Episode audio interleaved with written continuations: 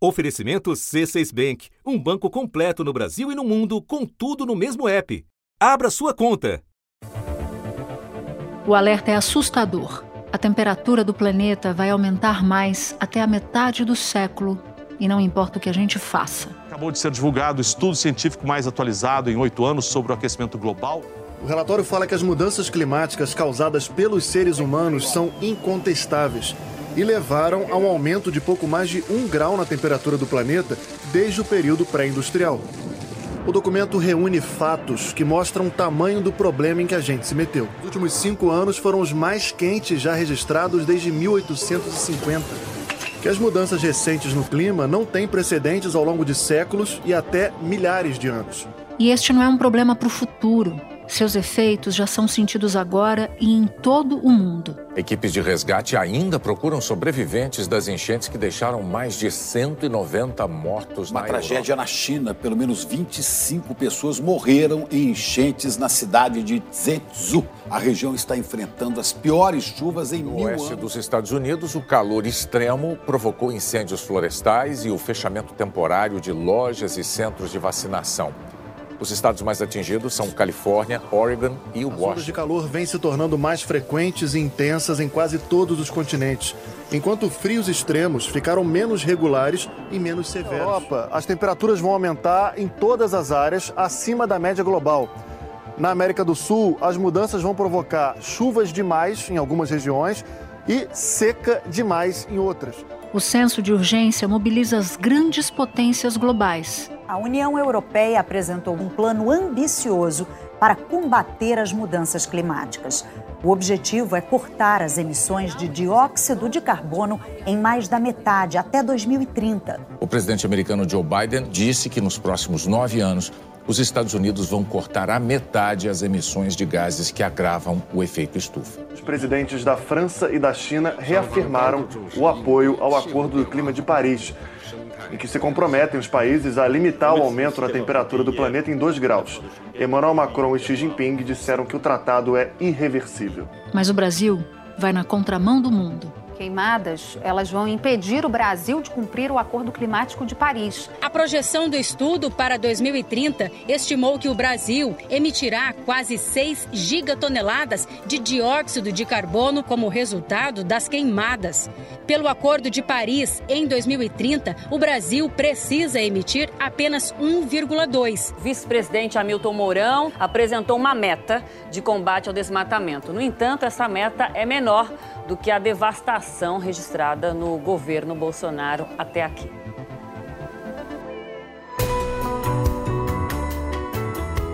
Da redação do G1, eu sou Renata Loprete e o assunto hoje com Natuza Neri é O Brasil como peça central no futuro do planeta.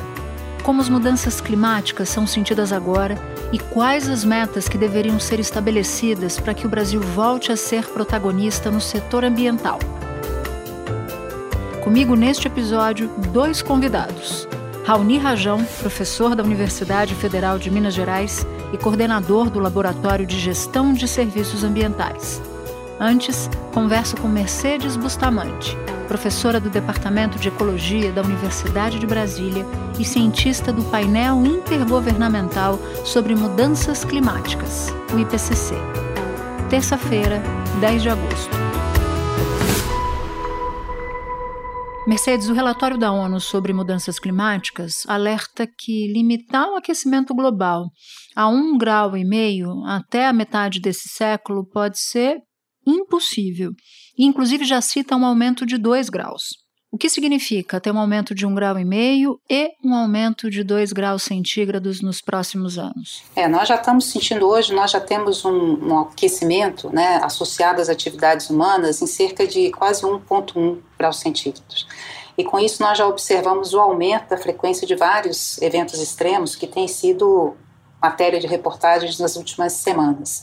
Um aumento a 1,5 ele tende a exacerbar esses impactos né, dos eventos extremos e também prejudicar uma série de atividades associadas aos ecossistemas naturais, por exemplo. Então, a cada meio grau centígrado, né, que nós aumentamos a temperatura média global, alguns processos a gente vai ter é, duplicando ou triplicando os impactos sobre os ecossistemas. No caso do Brasil, por exemplo, o impacto muito sério é sobre o aumento né, dos dias de calor extremo, que vão ultrapassar o impacto para atividade agrícola, por exemplo.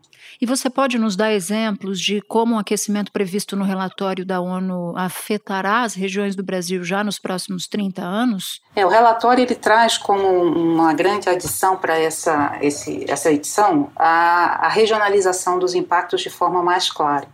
Então, quando a gente olha para a América do Sul, a gente vê um aumento de secas né, na região Nordeste, que corresponderia ao Nordeste do, do Brasil.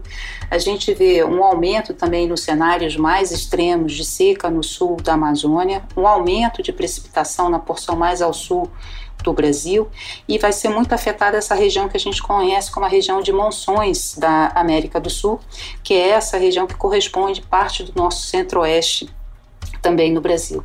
E o outro ponto importante que o relatório destaca, Natuz, é o impacto sobre o nível do mar. Então, a gente já está observando o impacto do derretimento das geleiras, sobretudo no Ártico, no aumento do nível do mar.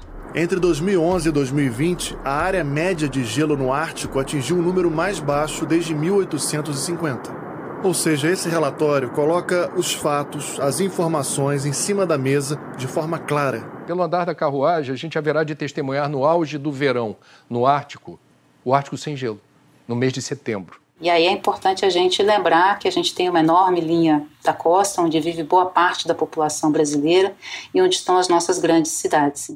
O documento alerta para o risco de graves enchentes em regiões costeiras e para aumentos extremos dos níveis marítimos que antes ocorriam uma vez a cada 100 anos e agora podem passar a acontecer uma vez por ano. Aí começa, ó, a elevação do nível do mar desde 1900 foi o maior registrado do que em qualquer outro século em 3 mil anos. E em que taxa de elevação?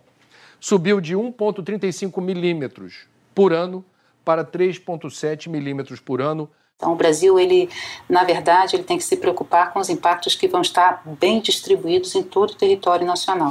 E esses efeitos se limitam ao meio ambiente? Não, eles são muito mais amplos. Hoje a mudança climática ela tem um efeito pervasivo, né? Eu, eu costumo comentar que ela já não é mais uma, um tópico de nicho na área ambiental. Ela afeta diretamente questões sociais, porque ela vai aumentar a vulnerabilidade de grupos sociais hoje que já estão muito marginalizados, e ela é central para a nossa economia. A Embrapa, que é a empresa brasileira de pesquisa agropecuária, estima que as perdas para o setor podem chegar a 7 bilhões de dólares por ano problema hoje são as incertezas em relação ao campo, pois cada região responde de uma forma aos eventos extremos. As previsões para a safra de milho, que giravam em torno de 108 milhões de toneladas, já caíram em mais de 20%. Então, nós precisamos pensar como é que nós retomamos a economia, eh, o desenvolvimento econômico no Brasil, com olho nas condições climáticas da segunda metade do século XXI. Então, a gente não pode organizar a nossa economia com olho no retrovisor, né? como se o clima se mantivesse estável, o clima do século XX. Não vai ser mais. Então, isso tem um impacto direto sobre a nossa matriz energética, sobre as nossas opções de infraestrutura e sobre a questão da agricultura, que é central também para a economia brasileira o governo Bolsonaro parou fundos importantes de combate às mudanças climáticas e cito o Fundo da Amazônia, com mais de 2 bilhões, e o Fundo Clima, com mais de 580 milhões de reais, ambos em reais. Dinheiro que a gente precisa e segue precisando. Precisava antes e segue precisando agora, mais do que nunca.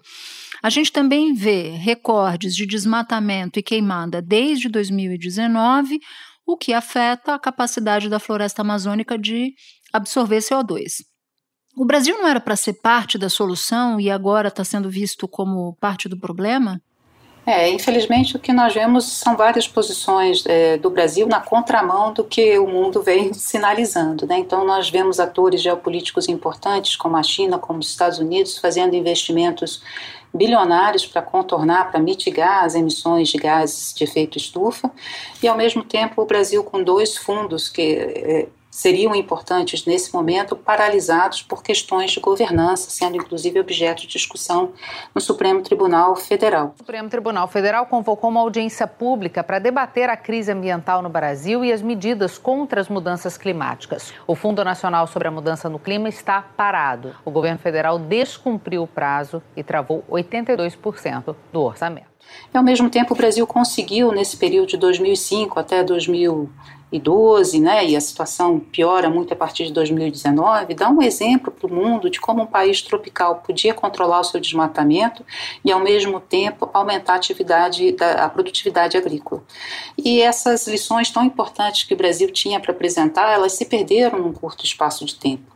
Então, hoje nós temos essa preocupação de que a, a destruição dos nossos sistemas naturais, ela contribui para o problema, para as emissões de gases de efeito estufa. À medida que nós desmatamos, a gente perde parte da solução, que seria o potencial que esses sistemas naturais têm de retirar o carbono da atmosfera, e a gente perde a oportunidade de adaptação.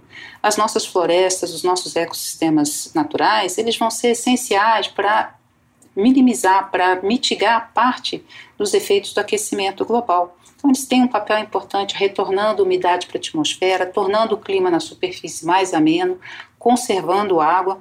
Nós estamos vivendo uma crise hídrica mais forte nos últimos 90 anos. O governo federal emitiu um alerta de risco hídrico para o país. E para evitar o racionamento de energia entre junho e outubro, quando chove pouco, nas regiões Sudeste e Centro-Oeste, abriu a possibilidade de medidas legais. Por exemplo, reduzir a vazão de água de parte dos reservatórios. E os números não mentem tem chovido menos em todas as regiões do Brasil. Entre setembro do ano passado e fevereiro deste ano, os reservatórios receberam o menor volume de chuvas desde o início da série histórica há 91 anos que tem exatamente essa convergência entre mudanças globais e mudanças locais. E Mercedes, a ONU classificou essa década como a década da ação alertando que a janela de oportunidade para os países restaurarem seus ecossistemas está se fechando, ou seja, estamos perdendo o bonde. Quais as ações concretas o Brasil precisa buscar ainda nesta década para limitar o aquecimento global e brecar os seus efeitos por aqui? Renatos, essa questão é central hoje para o Brasil, a questão da conservação do que nós ainda temos né, de ecossistemas naturais em pé, mas também trabalhar muito fortemente para é, corrigir o nosso passivo ambiental. Isso é colocado pela própria legislação brasileira. A reformulação do Código Florestal em 2012, ela colocou que havia necessidade de que as propriedades privadas trabalhassem seus passivos ambientais, aquilo que foi desmatado ilegalmente. O Brasil tem 19 milhões de hectares de passivos ambientais em propriedades privadas. E para isso a gente precisa de uma política pública muito clara que incentive a restauração, que cobre a restauração, que coloque ciência e tecnologia a favor da restauração. Quanto mais tempo a gente demora para restaurar, mais difícil vai ficar exatamente porque o clima começa a jogar contra. Então, num clima mais seco, mais quente, por exemplo, você tem mais probabilidade de grandes incêndios florestais, que afetam exatamente aquelas áreas em regeneração ou as áreas em restauração. Então, infelizmente, essa também foi uma política que nos últimos dois anos ela foi desmantelada. O Brasil tinha um plano nacional de restauração de vegetação nativa, um conselho que funcionava com participação da sociedade civil e essa política também ela, ela foi é, desmontada ou desmantelada e infelizmente a gente ficou com as duas frentes descobertas, né? A frente da conservação da floresta e a frente da restauração florestal.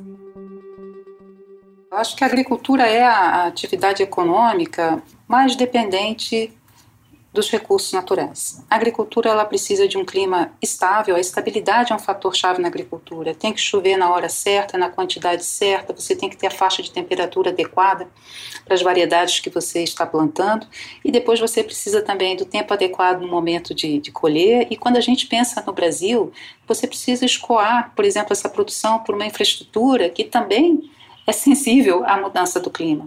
Depois você tem que levar essa produção exportada para o Brasil através de portos que estão também nas zonas litorâneas que são afetadas pela mudança climática. Então, a agricultura, o setor é, do agronegócio, hoje me parece que ele deveria estar puxando muito fortemente a discussão sobre a agenda de mudança do clima no Brasil e fortalecendo as ações de conservação. Infelizmente, a gente vê que o, o discurso do setor ele ainda é muito carregado, talvez, por uma, uma fração que é um pouco mais reacionária ou mais arcaica nesse sentido.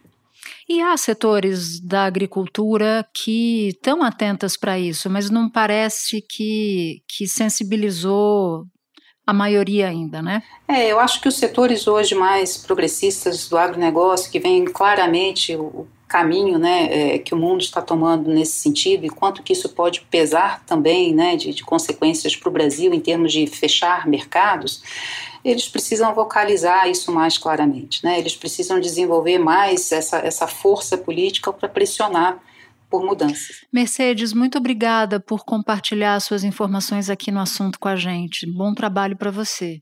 Eu que agradeço. Muito obrigada.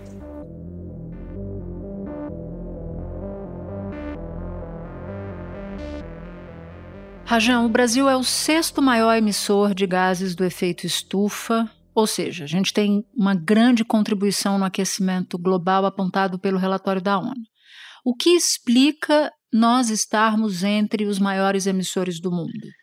É uma série de fatores, né? É, a começar, o Brasil ele parte de uma matriz elétrica é, relativamente limpa, né, com bastante hidrelétrica. No Brasil, as hidrelétricas movimentam grande parte da produção de energia. Elas são responsáveis por produzirem cerca de 70% da eletricidade disponível para consumo no país. Só que, é, nos últimos anos, também por causa das mudanças climáticas, essa geração tem diminuído e o Brasil tem apostado na direção errada. Ele tem apostado em mais gás, em mais petróleo, principalmente após ah, o pré-sal, e menos em energias renováveis. Né? É, ao mesmo tempo, e aí vem o grande problema do Brasil, né, nós temos uma emissão enorme na parte de, do desmatamento, que já correspondeu em alguns anos mais de 70% das emissões totais, e também emissões crescentes com relação à própria agricultura, principalmente a pecuária por causa do metano. Né, que hoje já corresponde a algo como um terço das emissões brasileiras. Né, e isso faz com que o Brasil né, seja aí entre os, os, países que mais contribuem, apesar de que ainda é quantitativamente distante dos grandes né, é, é emissores globais, no caso a, a China e os próprios Estados Unidos. Os maiores emissores de gases do efeito estufa são China, Estados Unidos, Índia, Brasil, Rússia, Japão, Canadá e Alemanha o Brasil participou com menos de 1% das emissões históricas de gases de efeito estufa, mesmo sendo uma das maiores economias do mundo. No presente, respondemos por menos de 3% das emissões globais anuais. Existem diferentes números, alguns números colocam mais próximos de 2%, mas esse número ele é incorreto porque ele não considera as emissões do uso da terra, né, que são as emissões principalmente ligadas ao desmatamento. Então, o número mais realista é o que nos, nos coloca aí mais próximo dos 4% ou chegando nos 5%, dependendo do ano. O vice-presidente Hamilton Mourão assinou um compromisso de reduzir o desmatamento na Amazônia para 8.700 quilômetros quadrados até o fim de 2022 um número maior que a média anual da década passada, que foi cerca de 6.700 quilômetros quadrados. Essa meta é suficiente para o Brasil diminuir as emissões dos gases no curto prazo? Não, de forma alguma. Né? É, para começar, é que é uma meta, é, de certa forma, irônica, porque ela coloca como objetivo entregar o país com mais desmatamento do que no início do governo. Né? É como se você pretendesse entregar o país com um PIB menor do que você iniciou né, a administração. Né? E, e, e é, é a lógica né, do, do setor público sempre buscar é, melhorar. Né? E em segundo lugar, lembrando que nós hoje, né, com, com, esse, com desmatamento acima é, é, dos 10 mil quilômetros quadrados na Amazônia, é, nós estamos com os valores mais altos da década né, e valores que são mais do que o dobro do que observados ali em 2012. Né? Então, realmente é uma situação muito preocupante de forma alguma confortável. Não devia ser uma meta manter valores tão altos. O ciclo fechou no dia 31 de julho Provavelmente né, não vou cumprir aquilo que eu achava que era, seria o nosso papel de chegar a 10% de redução. Acho que vai dar na faixa de 4% a 5%, uma redução muito pequena, muito irrisória. Né? Mas já é, um, já é um caminho andado. Né? O Brasil prevê emissão zero de carbono somente em 2060 e a Europa prevê fazer a mesma coisa, só que em 2050. O que, que o Brasil precisa fazer, o governo precisa fazer, para alcançar a emissão zero junto ali, chegando perto dos europeus? O Brasil, inclusive, ele precisaria, em primeiro lugar, entender né, que para poder conseguir alcançar, em 2060 que seja, né, idealmente antes, a neutralidade, ele tem que começar a trabalhar agora. Né? E isso parte para começar com o alinhamento das, da, da, própria política energética. Se você abrir o plano né, é, decenal é, de energia do Brasil, existe ali, inclusive, um incentivo para aumentar o uso de, de, de, energias né, de fonte fóssil, né, sendo que o mundo inteiro está indo na direção oposta. E imagina, você prevê para a próxima década, né, e também tem um estudo da agência, né, do, é, o estudo da empresa é, de pesquisas energéticas, que inclusive coloca investimentos até aproximando para 2050 e nessas, nessas fontes energéticas que são é, poluentes, né, do ponto de vista de emissões de gás de efeito estufa. E são é, é, investimentos, como por exemplo os grandes investimentos que têm sido feitos hoje no sul do Brasil na área de carvão, que vão ser necessárias décadas né, para ele poder ter o retorno nesse investimento e poder ser descomissionado. Então, de fato, hoje, infelizmente, a gente tem né, o país indo na, na direção oposta, né, inclusive o que tem sido, o que tem feito vários outros países, inclusive a União Europeia e é, China. Outra questão também são mudanças estruturais redução é, do desmatamento. Né? É, é, a principal fonte de emissões é, do Brasil, né? o, o, desmatamento também, as fontes ligadas à, é, à, agricultura, e com o desmonte dos órgãos ambientais, a tendência é que, se, que essas emissões continuem altas. Né? Sendo que o Brasil, por ser um país florestal, por ser um país que tem dezenas de milhões de hectares de pasto degradado, ele tem uma oportunidade enorme de utilizar essas áreas como área para a, remover a, o, o, o, dióxido de carbono. Né? Porque a principal tecnologia, a tecnologia mais confiável de remover o carbono da atmosfera é a árvore. Né? Não são tecnologias ainda serem desenvolvidas, é a árvore, é plantando árvore. E isso o Brasil ele sabe fazer muito bem. E a pedalada que o governo brasileiro deu no Acordo de Paris permite a gente emitir 1,6 bilhão de toneladas. Eu vou repetir o número: 1,6 bilhão de toneladas até 2030. O que, que significa para nós e para o mundo a gente jogar tanto na atmosfera essa quantidade de gases nesta década? É muito preocupante, principalmente porque na primeira versão é, da meta que o Brasil integrou, entregou né, para as Nações Unidas, ele apontava para uma emissão de 1,2 é, é, gigatons. Né? É, e agora, de repente, ele fala que não é 1.2, é 1.6. É como você chegasse e falasse, ups, esqueci uma Argentina dentro das minhas emissões. É que como que vale ao valor absoluto, isso tem um impacto global muito significativo. Então, quando o Brasil, ao invés de aproveitar aquela oportunidade para poder atualizar seus números e, de certa forma, até ser mais ambicioso, não, ele deu marcha ré. Né? Outra coisa que é muito preocupante também é que quando ele entregou a, esse, esses dados, já existia um novo relatório, que é o 4 relatório, né, que inclusive corrige alguns, algumas imprecisões do terceiro relatório, mas como o terceiro relatório tem uma base, tem um número maior, ele preferiu utilizar o terceiro relatório para poder inflar esses valores chegando a 1,6. Né? Então ele manda um sinal absolutamente errado para a comunidade internacional. Ele indica que o Brasil não está levando o tema a sério. Né? E isso é realmente muito preocupante para todos nós. Os últimos cinco anos foram os mais quentes já registrados desde 1850 que as mudanças recentes no clima não têm precedentes ao longo de séculos e até milhares de anos. Que a temperatura da superfície terrestre subiu mais rapidamente de 1970 para cá do que em qualquer outro período de cinco décadas nos últimos dois mil anos. E a previsão é de que nos próximos 20 a temperatura do planeta aumente pelo menos um grau e meio se não houver uma redução drástica nas emissões de gases que agravam o efeito estufa. No melhor cenário, essa temperatura pode demorar até 30 anos para se estabilizar.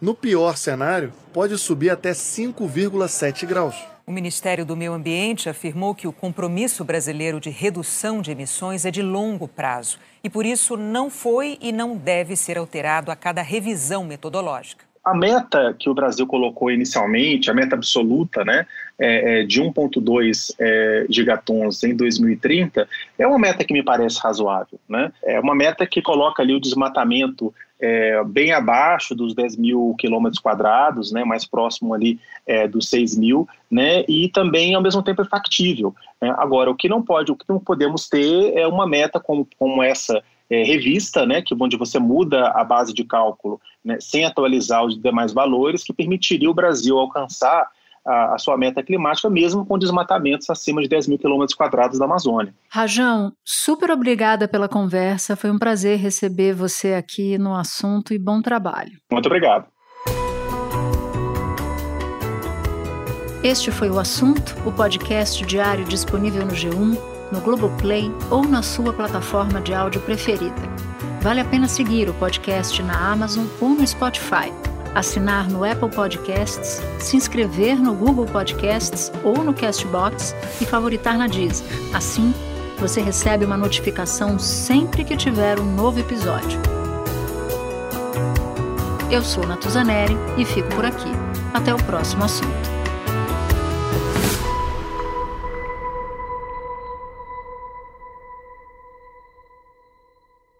Você no topo da experiência financeira que um banco pode oferecer. Escolha um banco completo no Brasil e em qualquer lugar do mundo. Abra sua conta no C6 Bank.